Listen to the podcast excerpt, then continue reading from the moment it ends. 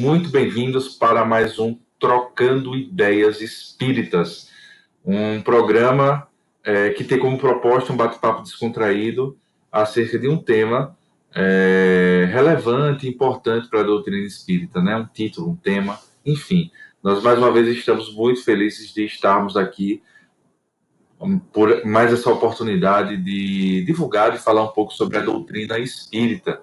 Antes de começar a montar a nossa já tradicional bancada virtual, é, eu gostaria de convidar todos a se inscrever no canal do YouTube da Federação Espírita do Estado de Alagoas, da FEAL TV, né? Você acompanhar os vídeos. Se você estiver ouvindo pelo YouTube e quiser ouvir o áudio apenas, tá lá também trocando ideias no Spotify. Se você estiver no Spotify e quiser acompanhar, as imagens vêm para o YouTube.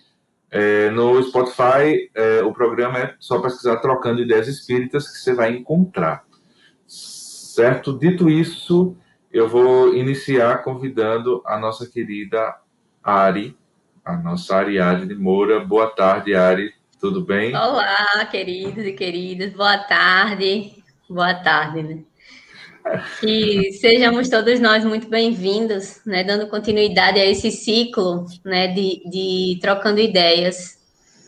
Sempre um prazer estar com vocês. Muito bom. E continuando, eu queria chamar o nosso querido Anderson Manuel. Olá, Anderson. Olá, pessoal. Sejam bem-vindos. Vamos aos estudos. Vamos embora. É, convidar a nossa Letícia Moraes. Boa tarde, Léo. Você Seu está com o áudio desligado. Desligado. Ela fica muito nervosa. É porque ela fica muito nervosa, né? Eu fico. Eu fico. Mas boa tarde. boa tarde, gente. Sejam todos bem-vindos. E por fim, o nosso querido jo, Josias Soares. Boa tarde, Jô.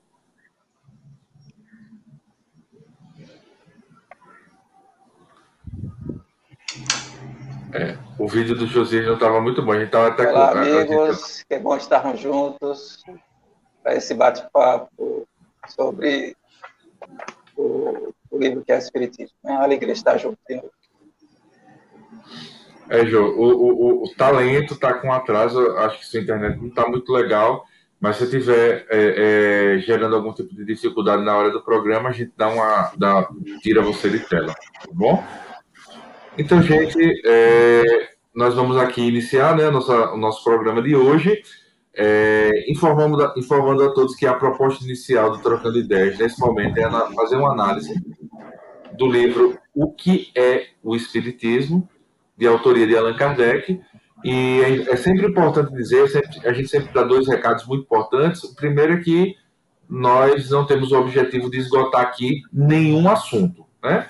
A proposta é uma troca de ideias, um bate-papo descontraído. E no segundo momento é que nós estamos fazendo uma análise da obra sequenciada. Ok, você, você pode. Está bem atrasado, Josias. Ele Recebeu é, agora a informação. É. Ele recebeu a informação agora, eu vou remover ele de é. tela.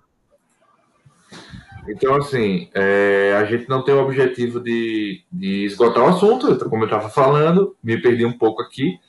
É, e também, e também não temos é, é, o estudo ele é sequenciado, a gente tem analisado a obra de maneira sequenciada. Então, se você tiver interesse de acompanhar, volta lá. Esse é o quarto programa, acredito que sim.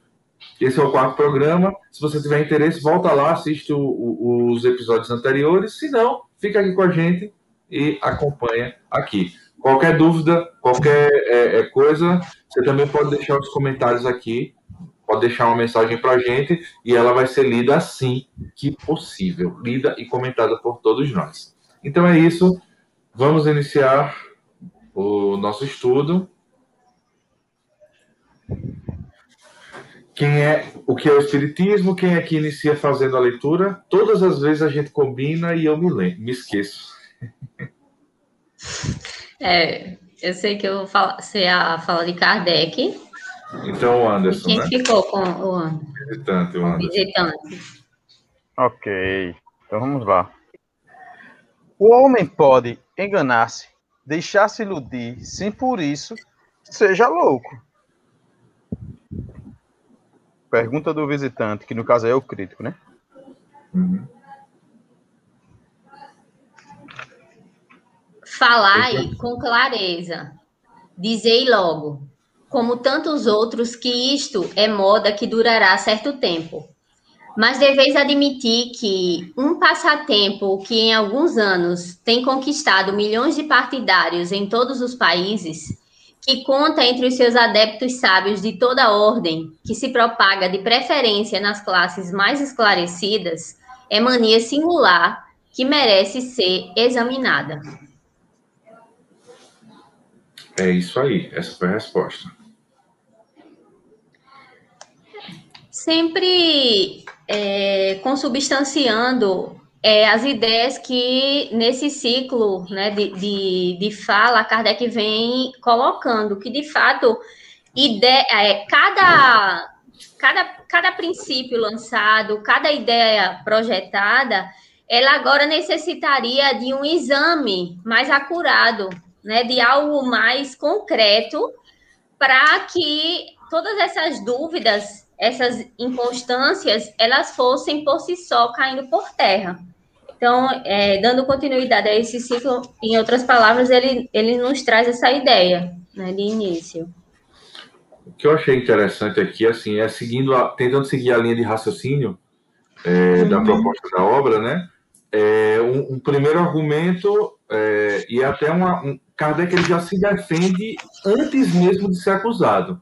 Então, isso me passa a impressão que esse diálogo, na verdade, que Kardec minimamente já tomou conhecimento de alguns comentários desse crítico em especial que está mandando essa pergunta.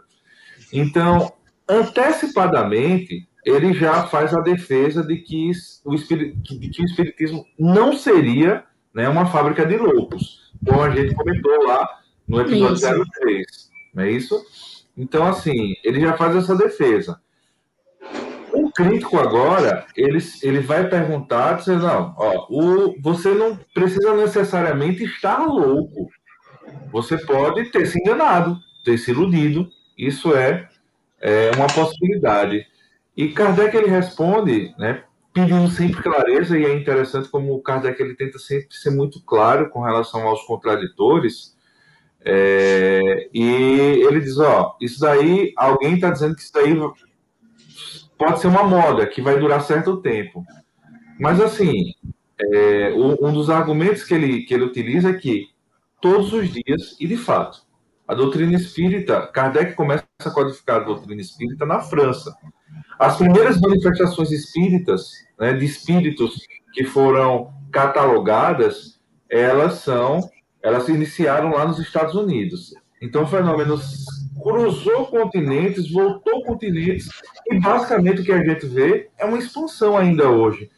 É, é, cada vez mais a gente vê pessoas que analisam, estudam e chegam a, a conclusões que são trazidas pelo Espiritismo. Isso é um fato. Então, assim, obviamente que para nós hoje é fácil entender que o Espiritismo não é uma questão de moda, é uma convicção, é uma ciência, é um estudo. Mas na época era algo muito novo. Então era normal que as pessoas acreditassem que fosse algo que iria passar tá? algum tempo, essa história da mesa que gira, essas brincadeiras, mas que logo iria surgir uma outra questão de interesse e as pessoas iriam esquecer. E obviamente Kardec estava certo né, na resposta que deu nesse item que a gente leu. Alguém quer comentar mais alguma coisa ou a gente pode seguir? Mim, pode seguir. Podemos seguir. Vamos embora, vamos continuar.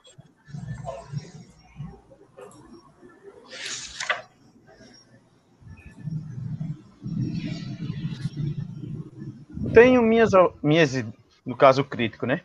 Tenho minhas ideias a respeito, é verdade. Mas elas não se acham tão absolutamente firmadas que eu não, não consinta em sacrificá-las à evidência já vos disse de outra vez, Senhor, que tereis certo interesse em me convencer. Confesso-vos que devo publicar um livro em que me proponho demonstrar ex professo a minha opinião sobre o que considero um erro. E como esse livro deve ter grande alcance, dando um golpe certeiro no espiritismo, eu deixaria de publicá-lo, caso ficasse convencido da realidade da vossa doutrina. Eu, eu, eu vou só parar para fazer uma análisezinha rápida aqui sobre, sobre a figura desse crítico, né? Obviamente que ele é um anônimo, ou pelo menos foi é, é um anônimo. É, ele não foi identificado no, né, na, no que é o espiritismo, mas aqui, aqui a gente tem algumas análises interessantes a se fazer. Primeiro é que o crítico ele era um escritor. Ele está para publicar um livro, ou pelo menos iria publicar a primeira obra. Coisa que eu não acredito que seria a primeira obra. Uma vez que ele afirma que o livro ia ter grande alcance, né? E que é, é, a, iria alcançar boa parte das pessoas. Então, daqui a gente já subentende que era um autor e que era uma pessoa conhecida. Era uma pessoa conhecida. Já que não, para um anônimo publicar um livro e ter a certeza de que essa publicação tem grande alcance, é, a gente sabe que é muito complicado. Né? Geralmente, um, um, autor desconhecido ele lança o livro, as pessoas começam a ler, começam a comentar entre si, e naquele boca a boca as pessoas vão comprando e, e, e, e ele vai abrangendo mais é, as camadas que ele vai alcançando. Obviamente, antes do livro ser publicado, ele já fala aqui que vai ter um grande alcance. Então a gente já, já entende que trata-se de alguém conhecido, né? E muito prepotente também, né? Porque ele já disse que o como resultado da obra vai ser um grande golpe para a doutrina, não é isso? Eu já, já vejo por um outro prisma, Eduardo. Eu já vejo que é, não vou nem agora adentrar no espiritismo, né? Mas quando as manifestações elas começam a, a chamar atenção no mundo inteiro, inclusive na França, na Europa de forma geral, e ela é vista como uma diversão, como um, uma coisa de pouco valor, e mais tarde, dentro destas linhas espiritualistas, surge o espiritismo, tentam colocar o espiritismo nessa bacia espiritualista, e dentre elas, essa bacia da diversão, vamos dizer assim, né? Eu digo uma bacia, né? Ou seja, você bota tudo junto. Aqueles que fazem por diversão, para brincar, para se divertir e tudo mais. E nesse meio surge o espiritismo. O espiritismo ele vai ser muito criticado, né, por várias linhagens. Pessoas inteligentes, assim, teoricamente, que escreviam e publicavam, eles tinham muitas críticas ao, ao espiritismo, né? Muito se você for prestar atenção, a, aqui uma, uma, das posturas que eu acho incrível no, no, no Kardec é que as perguntas do crítico ele está muito arraigada de subjetividade, mas em nenhum momento o Kardec usa algum termo técnico para mostrar que ele não leu sobre o espiritismo, que ele não tem conhecimento de causa. Não, ele vai levando dentro do ritmo do crítico. E eu vejo que o crítico ele se alinha a essas pessoas, a esses, essas, esses críticos mesmo, né? dessa manifestação que de, tenta de alguma forma colocar espiritismo e essa vulgarização do fenômeno mediúnico na mesma condição. Quando ele diz que vai ser de grande sucesso, é porque era comum na sociedade parisiense ter muita crítica ao espiritismo. Conversa com mortos, conversa com isso. Então, eu acho que ele viu ali, ele teve o tato que qualquer coisa que falar mal disso daí, isso vai ter, vai ter sucesso. Pelo menos é o que eu li uma vez ali na reportagem da Mari Del Priori, e quando eu vejo os distratores do espiritismo no livro dos médios. Então havia uma gama de, de, de vamos dizer assim, de linhas de pensamento que criticavam o espiritismo. Aí nós temos uma, uns críticos mais ferrenhos, né, que nós damos nome como Lambroso, que mais tarde vai voltar atrás. Um cara mais ponderado é o William Scrook, que depois ele, ele vai chegar a conclusões positivas né, sobre, sobre o espiritismo. Então, quando ele diz aí que vai ser de grande valia, ele diz, olha, dentro das minhas percepções do que eu vou escrever, eu vou, eu vou vender muito, porque as pessoas querem escutar críticas sobre, sobre vocês. Tá entendendo? Não é, não é bem assim, é, é sei lá, uma, uma, percepção muito subjetiva também minha, né? Eu percebo que ele era um, um representante dessa turma crítica aos fenômenos mediúnicos. Não vou nem dizer o espiritismo, que para ele fenômeno mediúnico e espiritismo é a mesma coisa, né? É a mesma coisa. E, tá entendendo? Então, assim, eu vejo ele como representante dessa turma. Olha, tem uma turma que só quer escutar negatividade sobre o espiritismo. Não é à toa que você vê legistas como Lombroso, que tinha estudos, tinha teses, estudos, tinha teses publicadas. Quando o Lombroso falava, as pessoas, hoje, as ideias de Lombroso, elas são vistas como preconceituosas. Enfim, tem um monte de críticas ao Lombroso, mas para a época, ele estava perfeitamente alinhado à produção científica e aquela bagagem de conhecimento que chegou até a humanidade até ali. E o Lombroso desceu a lenha no, no espiritismo. Não, isso aí é, não faz nem, não tem nem pé nem cabeça. E é interessante até aqui perceber que em nenhum momento ele, eles dão um sinal de uma leitura prévia sobre o espiritismo. Verdade. Né? E eu, acho magnífico também de Kardec que ele diz: olha, meu filho, você sabe o que é perispírito? Você sabe o que é isso? Ele poderia fazer isso, né? Você sabe o que é isso? Então, assim, como é que você está criticando uma coisa que você não sabe? Mas não, Kardec sempre de forma ponderada vai delimitando espaços e limites, né? Então eu vejo ele como representação dessa, desses grupos de crítica ao espiritismo. Perfeito. Alguém mais a gente pode seguir? Podemos seguir, né?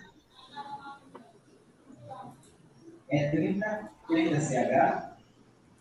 Ô, ô, ô, ô, é, ô Ali, tá tendo um barulho, um ruído aí, de alguém conversando, alguma coisa. É... Por isso que eu tirei seu som. Por isso que eu tirei seu som. Ah. Viu?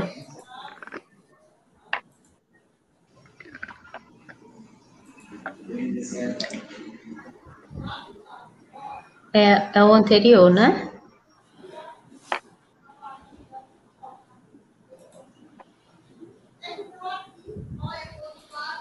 Pronto, agora pro Tem um... Agora. Eu Aí. sentiria eu sentiria muito, Senhor, que ficasseis privado do benefício que vos pode proporcionar um livro, que deve produzir tanto efeito, além disso, não tem interesse algum em impedir a sua publicação.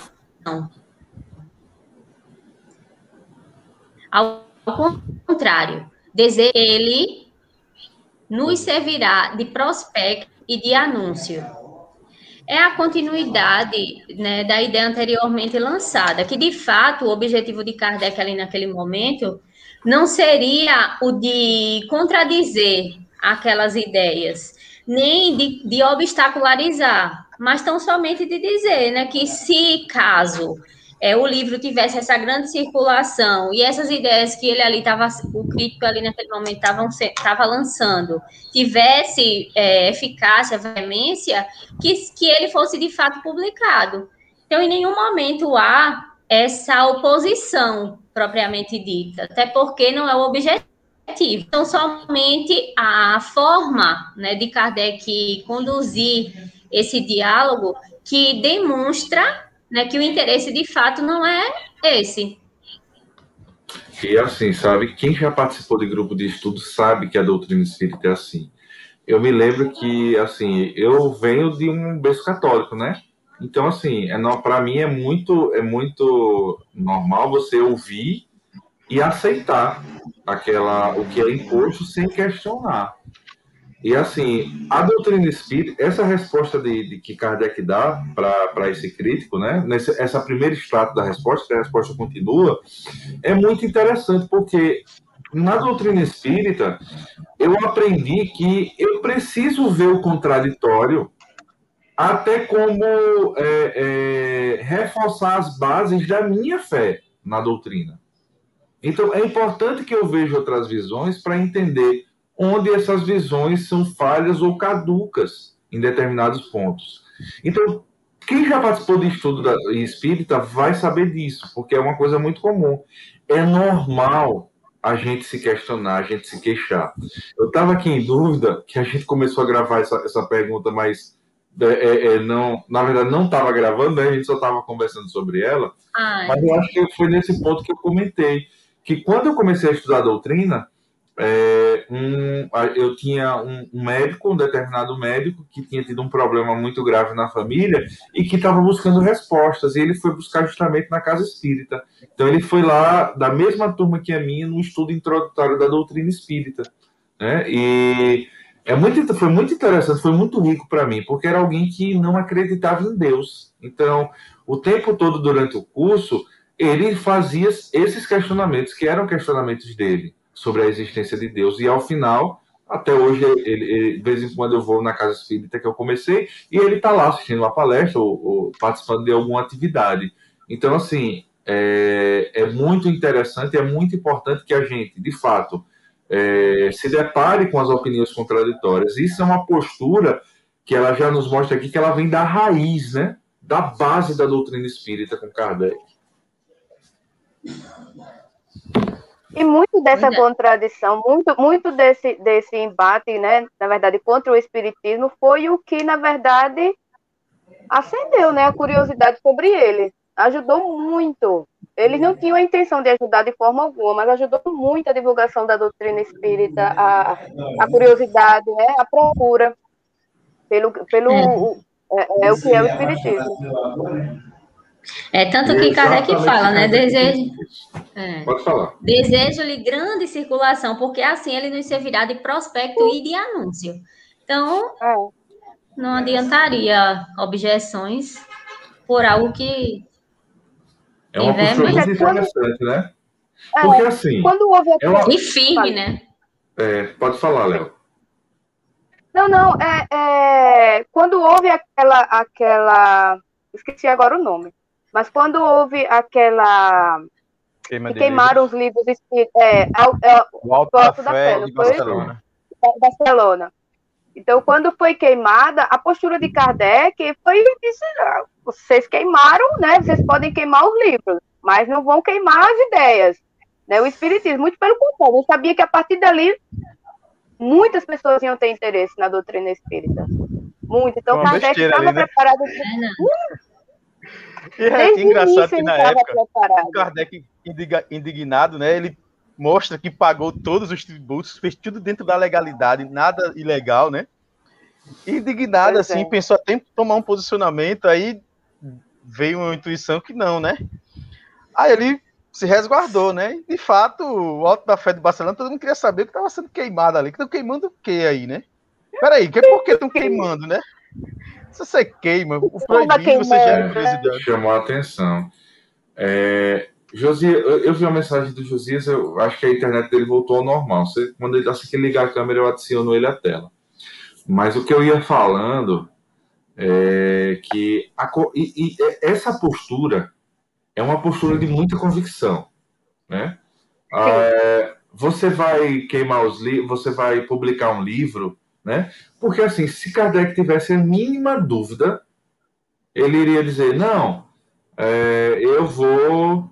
É, eu vou. Não, vamos conversar aqui que eu ainda preciso amadurecer as ideias. Mas ele estava tão convicto da sua ideia, ele carregava tanto o seu ideal, né, que ele disse: não, de forma nenhuma, é uma obra. Eu, nunca que eu vou querer ficar muito triste de impedir a publicação dessa obra. Isso é fantástico, é uma, é postura que eu particularmente acho fantástica. Né? Ele não tem medo nenhum. Ele não tem medo de ser questionado, nem nenhum medo de ser confrontado. Né? Ele não tem medo, simples assim. Pois é. Josias?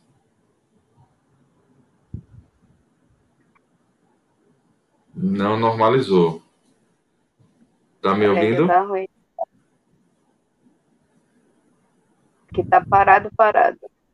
É verdade, Josias. A gente não consegue é, me ouvir. Eu estou muito bem, sem cortes, né? Eu não sei Agora como, é, a minha transmissão. É, não foi a mensagem que é. deixou lá atrás. É bem isso, é. Então volta. Vamos seguindo. Vamos. Vamos lá. É a continuação da resposta, né? Ele fala. Isso. Quando uma coisa é atacada, logo desperta a atenção das pessoas. Há muita gente que quer ver os prós e os contras, e a crítica faz aparecer a verdade, mesmo aos olhos daqueles que não a procuravam ali. É assim que muitas vezes, sem querer, se faz propaganda daquilo que se quer combater. Por outro lado, a questão dos espíritos ela é tão palpitante, choca de tal modo a curiosidade que basta assinalá-la a atenção para que nasça o desejo de aprofundá-la. É isso aí. É, e o, o, é, e o friso, de fato, né, feito na, na tela da projeção da, da, do trecho, é o que nos dá essa consubstanciação. Né? A crítica, de fato, ela vai aguçar essa possibilidade de. vai chamar atenção aquilo que aparentemente eram tidos como fenômenos, mas que é, existia e existe por trás uma base fundamentada. Então, analisar os prós e os contras, argumentar, né, colocarmos-nos diante é, como forma de questionamento acerca daquilo é importante, constrói. Mas é, as objeções, porventura, né, lançadas, não, não seria visto como uma forma de, de combate, levando-nos à estagnação mas uma mola propulsora, né, a, a dar esse esse mecanismo, essa, essa guinada nas possibilidades de se analisar criticamente né, e chegar às assim, conclusões. E, e, eu só reforço, sabe, e, e, que ressalta aqui aos meus olhos nesse trecho, é a busca pela verdade de fato, sabe? É.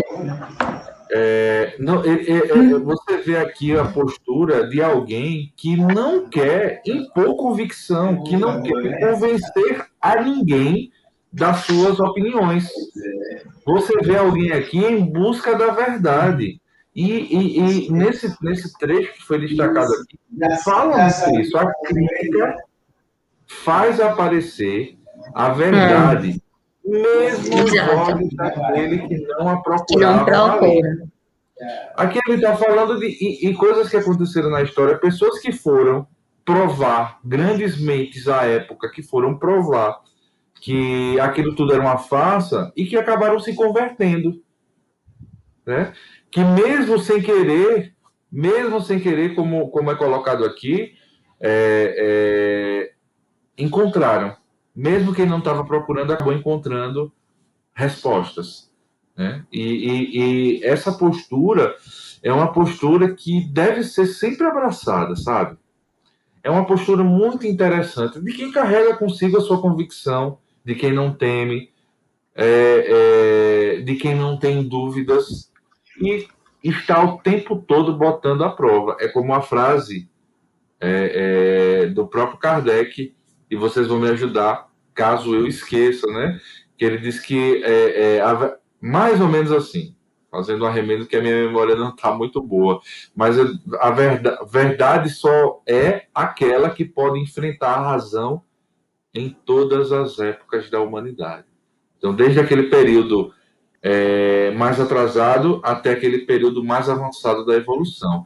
E essa, e essa busca por é, é, colocar à prova, por colocar ao debate, por abrir para questionamentos, é até uma forma também de construção de conhecimento para quem não conhece e para quem já conhece e está se aprimorando. Porque quando. Ah. Fale, Ari. Pode falar, Ari. Porque quando ele fala, né, a questão dos espíritos é, por outro lado, tão palpitante de interesse que choca a tal ponto a curiosidade, quando nesse ínter ele cita a questão de assinalarmos é, com atenção para que, que nasça esse desejo de aprofundamento, é no sentido também, em outras palavras, do aprofundamento e da necessidade que cada indivíduo, diante dos seus próprios questionamentos acerca da doutrina dos espíritos, venha a trazer à tona. Então, num determinado tempo, naquele exato momento, vai se tornar tão palpitante que o, o, desejo de aprofundar, de saber, de conhecer, de procurar, de buscar, ele vai se fazer ali é, uma busca constante. Né? Então, também tem muito a, a, a demonstrar a clareza dessa proposição que Kardec coloca, né? Vai lá, Léo. É, a, a, na verdade, é sobre o que você, o que você chamou a atenção, do, sobre, sobre a postura de Kardec, né? De, de, de se colocar com muita firmeza, né? Sem medo, sem, sem, sem fugir aos questionamentos. De, e, e interessante que a, a, a gente estudando a doutrina espírita, e, e não tem como não observarmos algumas, algumas é, atitudes de alguns espíritas, e aí a gente, e do estudo mesmo, com relação ao estudo mesmo, né, com relação até aqueles que a gente conhece como, como o fascinado, né, que a, a última coisa que ele quer é que você questione ele, ele não quer que você questione ele de forma alguma, e aí, e, e geralmente ele se apresenta como alguém que domina o, o, o assunto, ele domina a doutrina espírita como ninguém, isso, isso já, já bastaria, né, para que se nós tivéssemos só lido o que é o Espiritismo, nós já teríamos entendido que a postura de Kardec, de Kardec, né, que foi quem, quem codificou a doutrina espírita, desde o início estava longe disso. Ele jamais fugiria a um questionamento, ele jamais impediria alguém de questionar, de, jamais se ofenderia em ser questionado. Né? Perfeito. Né? Tudo é Isso estudo, mesmo. tudo é, é estudo mesmo, e uma, e uma reflexão para cada um. É verdade. Esse livro ele, ele ensina muito sobre a conduta, né? E no, no relacionamento com o crítico, com os religiosos, com aqueles que estão fora da doutrina, né? Eu acho é. massa que ele inverte do cara, né, velho? Quiser publicar, publica aí que você só vai me ajudar. Porque até é. agora você não falou nada de espiritismo, você só tá falando do seu ego que você acha. Se você publicar isso daí, a vergonha vai ser pra você, mas é bom que as pessoas vão ler é, a doutrina, né? E vão ver aqui, até que ponto você está certo, até que ponto você está errado. E a leitura da doutrina, para a época, ele era muito interessante, porque se, se, você for olhar, esse livro foi publicado em 1859. Em 57 foi o, o Livro dos Espíritos, né? Ou seja, dois anos depois ele vai lá e publica o que é o Espiritismo. O Livro dos Médios, o Céu e o Inferno, ainda não estavam nem, nem prontos, né? Nem publicados. Então ali ele jogou o alicerce dele das partes do livro dos Espíritos, ele vai fazer o resto do Pentateuco. Então, assim, velho, se você quiser fazer alguma crítica, a gente vai fazer o famoso cara crachá. E vai ser bom, porque as pessoas vão saber que a essência do Espiritismo não é o fenômeno, é a moralidade. Nós temos alguns termos técnicos, como perispírito, algumas definições que vocês precisam entender para poder, poder falar. falar. e se posicionar. E você vai perceber que está equivocado. Então, assim, se vai ser mais um motivo para as pessoas conhecerem irem ao livro dos espíritos para ler, que assim seja, meu filho. Você só vai estar me ajudando, né? E outra coisa, a verdade é, prevalece. É, Kardec, você, você, muito bem colocou que Kardec, a linguagem de Kardec é uma, é uma linguagem que ele, qualquer um poderia entender. Mas em vários momentos Kardec lembra, olha, mas é necessário estudar o Espiritismo para se falar. É necessário, né, é, é necessário se aprofundar para poder falar com, com, com, embasamento. Ele não, ele vai falando, ele dá a dita, né? Mas Isso. o crítico nem está muito interessado. E outra, veria que o espiritismo, a percepção de, do espiritismo e dos fenômenos que alguns que alguns fazem piadas, outros fazem críticas, na realidade são as leis naturais. Certo? Ela não está distante da física, da biologia, da ciência da natureza, não está longe disso. Então, qualquer leitura que você fizer, você vai ver que a gente não é uma ilusão, não é um espaço de loucura, não é um espaço de devaneios. Então, pode fazer a crítica. As pessoas vão querer saber o que nós propriamente falamos, né? E a verdade prevalece. Né? Vamos seguindo. Ainda a resposta de cá. Não, isso é. Agora é, é uma outra pergunta. Isso. Então, segundo o vosso entendimento, a crítica para nada serve? A opinião pública não vale coisa alguma? Eu sempre olhei para esse crítico como, como um jornalista, não sei porquê. Mas enfim, eu né? Ele como ver. se ele fosse chatinho. Ele é chatinho. Ele entenda que é. ele é chatinho. Ele de vez em quando fica dando um de bonzinho, aí de repente vem. Ah, quer dizer que você vai aceitar crítica. Ninguém pode criticar. Kardec vou, nem vou, falou sobre isso. Eu vou, eu vou usar um eufemismo. Eu acho ele indolente, assim, sabe? Ele é chato. Vou me abraçar o meu ego e vou fazer entrevista, né? Porque eu não vou ler nada sobre isso aí. Ele que me prova. Se não chato. provar, tá errado. Provar, mas, assim, mas assim, isso só corrobora e, e, aqui você vê a coerência da obra, fazendo uma análise é, de, da, da coerência literária, você vê que é exatamente o que a gente falou no prelúdio. é, exato, ele, era o que ele publica isso. Que eu ia falar. Ele, é. ele publica essa, é essa, isso dizendo, olha, como tem, tem, muita gente interessado em saber sobre, mas não quer se aprofundar, não quer pesquisar, não quer ler. A gente vai aqui botar algumas respostas, algumas perguntas, algumas respostas para incentivar a leitura. E ele ainda diz, né, Edu, na fala do preâmbulo, que nos são constantemente dirigidas, que para ele seria uma perda de tempo, mas para que aquele que está iniciando traduz a, a, simplicidade, em outras palavras, a essência dos princípios que a mesma está consubstanciando. Então, é algo que ele não precisaria estar tá repetindo de forma continuada e que ali estaria posto, né? E sabe o que eu acho interessante? Assim, o Kardec, mais uma prova da paciência dele, né? Posterior ao que é o Espiritismo, vai vir o livro dos médios, né? E ele separa o capítulo para falar dos distratores, né? E tem paciência maior do que você explicar um ser humano que o fenômeno é mediúnico, não é o músculo estralando. É, o músculo estalante. É, é, o meu preferido, é do músculo estalante. É o meu tem preferido. Um tem um trecho da revista Espírita que fala desse músculo. Estalante. Ah, então, então, fala, então, então explique para quem está vendo e quem não sabe, que nem eu. Eu estou aqui na posição de que eu não sei disso, não. Bom, é, tá. porque um dos fenômenos mediúnicos são os estralos que vão acontecendo em alguns ambientes, certo? Os médios estão reservados a um espaço e vão surgindo barulhos, né? E são, são os espíritos é, realizando esses efeitos que nós chamamos de físico. Então, um dos críticos a, a Kardec, com toda essa metodologia montada, por não aceitar é, o fenômeno mediúnico, colocá-lo na condição de fantasia ou de que não merece nenhum crédito, ele vai dizer que isso não passa dos músculos estralando dos médios. Eu já vi de tudo. Agora, músculo estralar, pode até existir eu, que sou um leigo.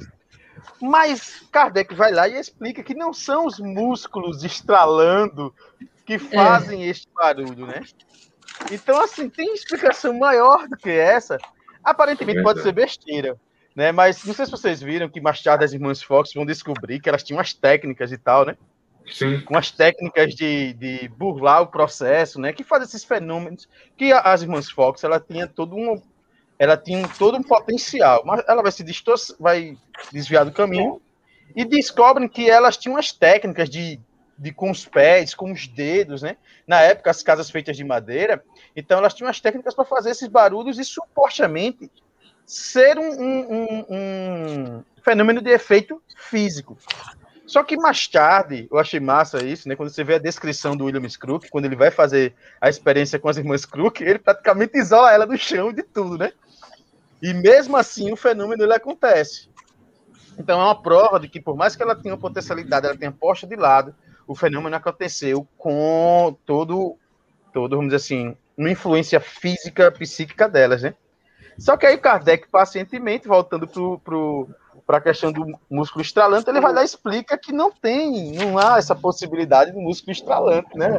E até hoje eu pergunto ao fisioterapeuta, você diz antes, o osso estrala, agora músculo, até hoje não está vinhando. E aqui uma observação interessante dentro dessa explicação do Anderson. É importante a gente considerar para quem está, para quem tá, a gente como a gente estuda, a gente já, já já tem essa, esse entendimento, mas é importante para quem está nos ouvindo, para quem está iniciando agora, é importante dizer que os fenômenos espíritas, eles não são, não podem ser estudados da mesma forma que os fenômenos físicos da natureza. Por quê? Os fenômenos espíritas, eles são precedidos por uma inteligência que, te, que é dotada de vontade, de querer. Né? Então, assim, é, aquela época, utilizando até o, isso me remete, foi o, o, o seu comentário sobre, a, sobre as irmãs Fox, foi isso que me remeteu a essa questão. É o seguinte: a época, aquelas meninas que tiveram uma importância muito grande começaram a fazer espetáculos né, e, e, e a obter vantagens em virtude daquele dom que receberam. Então, obviamente que nem todos os momentos os espíritos estavam ali para se comunicar, ou pelo menos não os espíritos que estavam naquele objetivo de falar da imortalidade, que eu acho que é a grande mensagem que é, aqueles fenômenos iniciais passaram. Né? E, obviamente, que quando isso acontece com todo médium, quando o médium começa a distorcer, destoar da sua missão inicial, a mediunidade dele pode ser suspensa. Né? A mediunidade dele ele pode parar de produzir os fenômenos. E, obviamente, que a gente, eu imagino que aconteceu com, com essas meninas, como aconteceram também com outros médios na história, acabaram indo para o caminho da mistificação, porque fizeram da doutrina, né, fizeram daquela, da, daquilo que receberam da doutrina, não, daquilo que receberam, né, objeto de é, saciedade dos interesses individuais. E os desígnios de Deus não repousam, não trabalham para a, a, a proliferação dos interesses pessoais. São, obviamente, o, interesses da coletividade maior. Então vamos seguir a resposta? Vamos lá. Quem é que é, responde? Isso, vai. É. Não considero a crítica como uma expressão da opinião pública, mas como um juízo individual que bem pode enganar-se. Lede a história e vereis quantos trabalhos importantes foram criticados ao aparecer sem que isso os excluísse do número das grandes obras. Mas quando uma coisa é má, não há elogio que a torne boa. É aquela máxima né, que a gente encontra até no próprio Evangelho. Reconhece-se os verdadeiros frutos, né, por aquilo que eles produzem. Né? Se bons, vão proliferar bons frutos. Se maus, maus frutos. Então, não tem como haver essa é, essa confusão nesse sentido, né? Verdade. E aqui um conceito interessante que é o conceito do, da opinião pública, né? É, e é uma coisa que a gente até a, a, a até a gente é um fenômeno que a gente observa até nos dias atuais, né? Essa questão da opinião pública são pessoas porque hoje a gente não tem uma opinião pública formada. Você não tem uma unicidade de opiniões coletivas, ou uma grande maioria de pessoas. Né? A gente está polarizado entre opiniões e, e, tudo. E é interessante como você. É, é, muitas pessoas querem se apropriar desse conceito de opinião pública para impor a sua convicção individual. São as guerras de narrativa, né? É, são aquelas pessoas que vão para a imprensa, para a internet, ou para seja lá para onde for, e dizem o povo quer. Ou o povo acha, quando na verdade quem quer e quem acha é ele. Ou um pequeno grupo de pessoas que pensam como ele. Então, esse conceito de opinião pública ele é muito relativo. É. É, e, e, muito delicado. Então, todas as vezes que eu vejo eu, eu, eu, eu, eu tento me vacinar. Todas as vezes que eu vejo alguém falar porque o povo quer, eu tenho para trás. Porque quem é o povo? Que povo é esse? esse é, tu está querendo falar de todo postura. mundo? Né? E, e, eu acho que Kardec ele joga muito com isso. A resposta dele também vai para esse lado. Também tem esse contexto. Exato. Alguém e cita, mais? né, a questão de quantos, quantas quantos trabalhos importantes ao longo dos tempos né, não foram sendo lançados e, e de importância, né? Nós vamos verificar a intervenção dessas tidas opiniões públicas que de interesses e de opiniões particularistas, individualistas, maculam né, toda uma conjuntura que expande para além daquilo que está sendo né, colocado. Então, é preciso que a gente tenha cuidado, de fato, é preciso que nós é, que sejamos construtores de opiniões, mas num sentido crítico agregador, né, que tenham bases consubstanciadas para aquilo que a gente está é, se colocando, porque isso também vai, vai dizer muito de nós e daquilo que a gente está disseminando.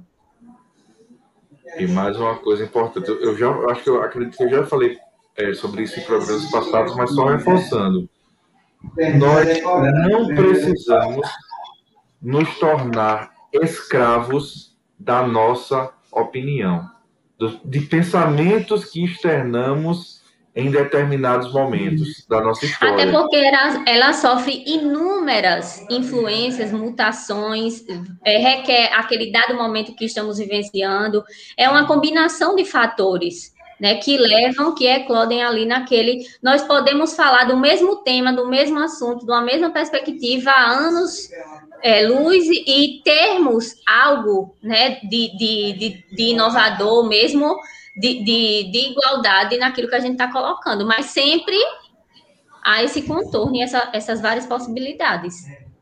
Pois é, a opinião pode mudar, né? A opinião pode mudar. E é, é bom que mude, porque se ninguém é quem é perfeito?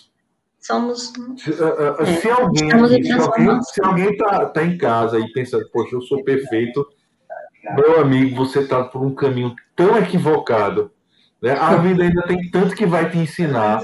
Então, assim, partindo do pressuposto que nós somos extremamente falhos, é positivo que as nossas opiniões se modifiquem, porque isso pode ser, não que seja efetivamente, mas pode ser um indício de evolução. Né? Eu, a, as experiências, as dores, os acontecimentos, o, aquilo que eu aprendo no dia a dia, na vida, nas escolas. A própria evolução, né? Do, a, pro, a, própria guinada da evolução vai nos dando essa. É, é verdade. Vamos seguir ou mais alguma coisa?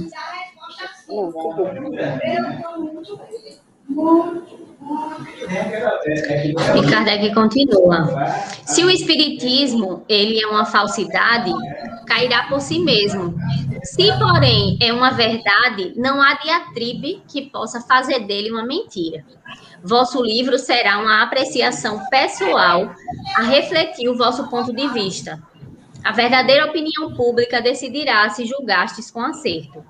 Procurarão examinar, se mais tarde reconhecerem que vos enganastes, vosso livro se tornará ridículo com os que, até bem pouco tempo, foram publicados contra as teorias da circulação do sangue, da vacina e etc. É, nesse momento, ele, ele já inclina né, o olhar, colocando o espiritismo em tela, né? Quando ele diz que se o espiritismo é uma falsidade, ele cairá por si mesmo. Se for uma verdade, não, não vai haver diatribe que possa dele fazer uma mentira, né? Ele conglomera com a ideia anteriormente lançada e que nos faz entender que, de fato, é, se ele for uma falsidade, ele não chega dizendo, não, ele é uma verdade ele diz que se porventura for uma falsidade, vai cair por si mesmo. Né? Não vai ter sustentáculo, não vai ter base consubstanciada para seguir em frente. Mas em nenhum momento né, é, nega essa possibilidade.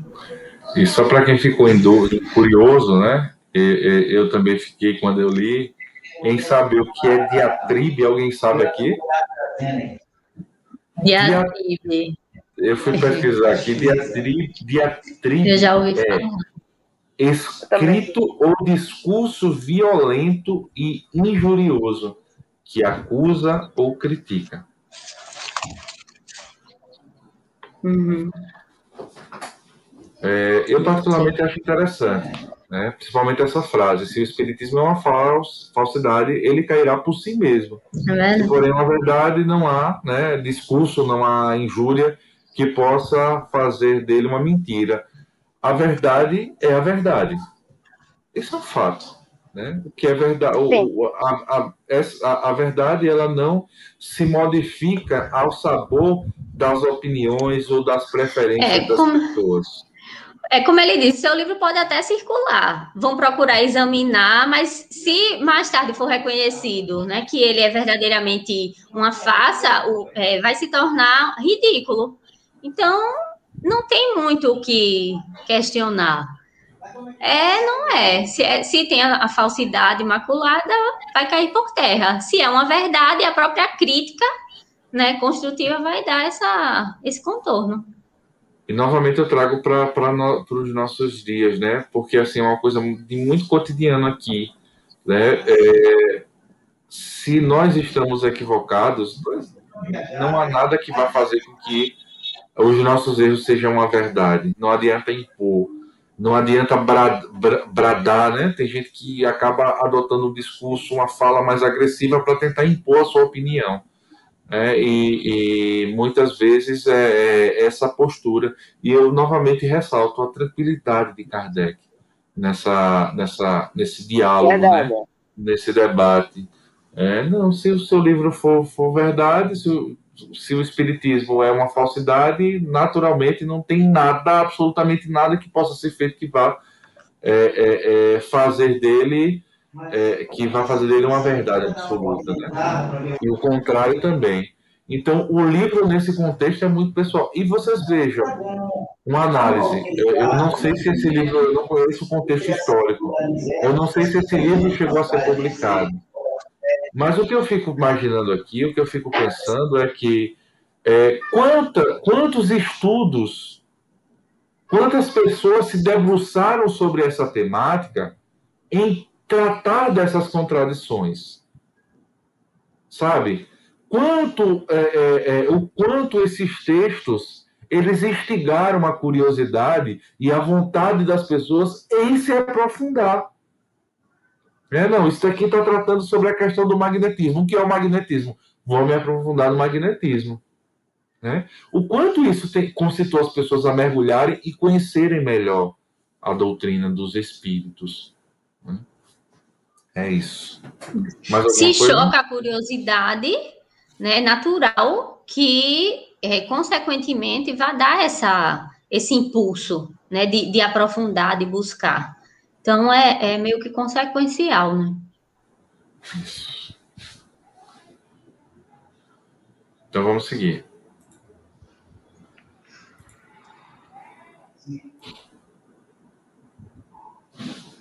Ainda na resposta, né? Ele fala: Esquecia-me, porém, de que ieis tratar a questão ex professo, o que equivale a dizer que a estudaste sobre todos os seus aspectos, que vistes tudo o que se pode ver, lestes tudo o que se tem escrito sobre a matéria, analisastes e comparastes as diversas opiniões, que vos achastes nas melhores condições de observação pessoal, que durante anos lhe consagrastes as vossas vigílias, em suma, que nada desprezastes para chegar a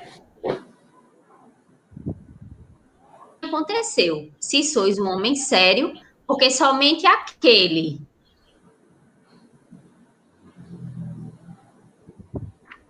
um delayzinho.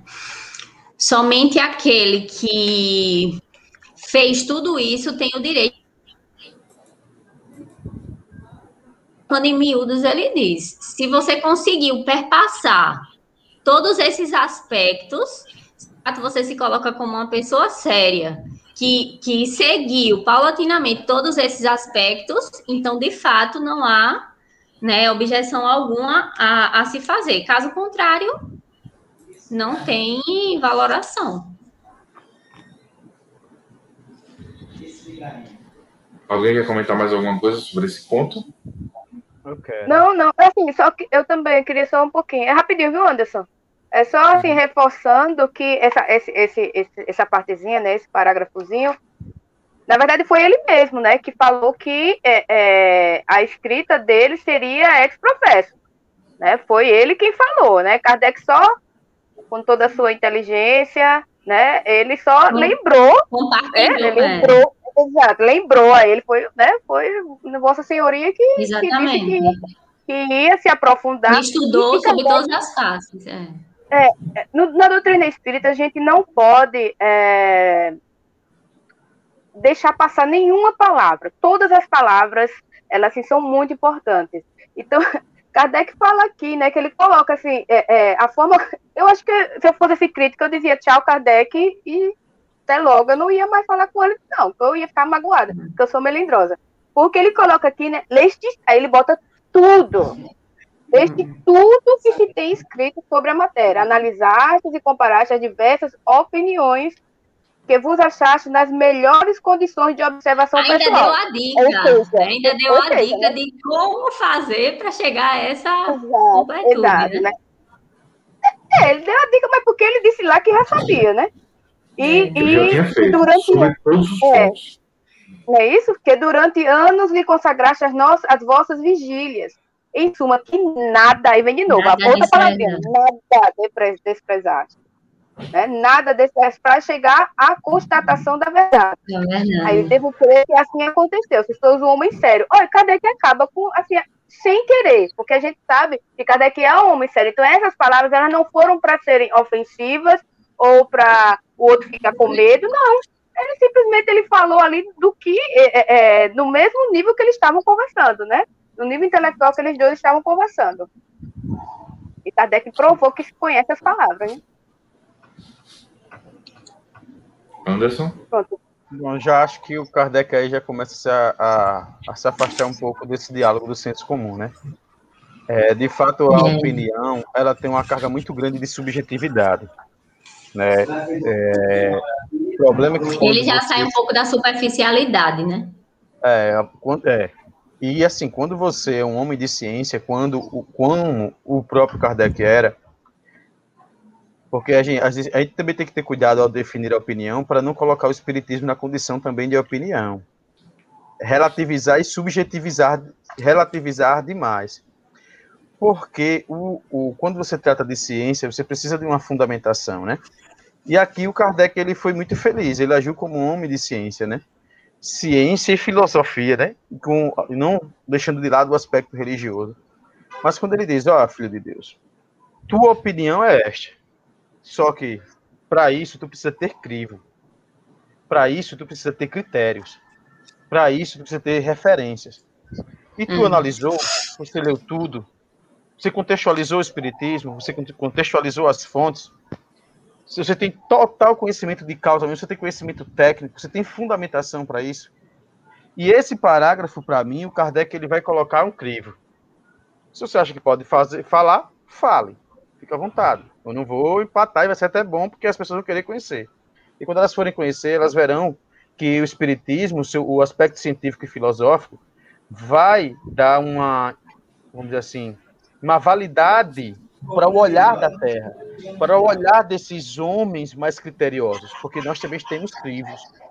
É. Tanto é, é, que ele de forma bem inteligente, né, Anderson, quando ele diz, esquecia-me, porém, que ia tratar a questão ex-professa. Então, ele fala Isso. da própria fala do crítico, né? Tem um nome, a... É. tem um nome o autor, mas tentar reduzir o espiritismo à cabeça de um ser humano, não, nós temos crivo, tá entendendo? Uhum. Nós temos métodos, nós temos referências, que estas referências fazem dela uma ciência não livre de crítica, né? não senhora da, da, do conhecimento, da verdade, que apesar de nós sabermos que é a verdade, né?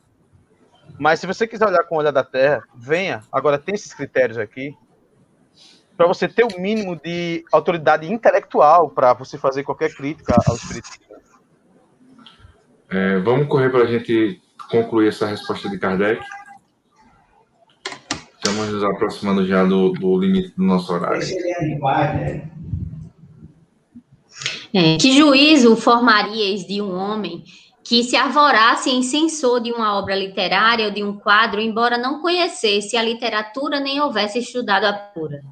É de lógica elementar que o crítico conheça, não superficialmente, mas a fundo, aquilo de que fala, sem o que a sua opinião não terá valor algum. Para combater um cálculo, é preciso que se lhe oponha outro cálculo, o que exige saber calcular. O crítico não deve limitar-se a dizer que tal coisa é boa ou é má. É preciso que justifique a própria opinião por meio de uma demonstração clara e categórica, baseada sobre os princípios da arte ou da ciência a que pertence o objeto da crítica. Como poderá fazê-lo se ignora esses princípios? Podereis apreciar as qualidades ou os defeitos de determinada máquina se não conheceis a mecânica? Não. Então, é, é, continua. Pois bem, pois bem, o vosso juízo acerca do espiritismo, que aliás não conheceis, não teria mais valor do que a opinião que emitisseis sobre a aludida máquina. a cada passo, seríeis apanhado em flagrante delito de ignorância, porque aqueles que têm estudado a matéria logo verão que a desconheceis, concluindo, por conseguinte, que não sois um homem sério ou que agis de má fé. Quer num caso, quer noutro, arriscai-vos a receber desmentido pouco lisonjeiro ao vosso amor próprio. Eu me segurei para não, não, ir falando isso, né? Para não dar o spoiler, né? Mas Kardec agora disse, velho, tu não tem autoridade moral, ou desculpa, intelectual para para falar do espiritismo. Porque até agora, essa é a sétima pergunta. Até agora tu não tocaste em um ponto específico do, do espiritismo.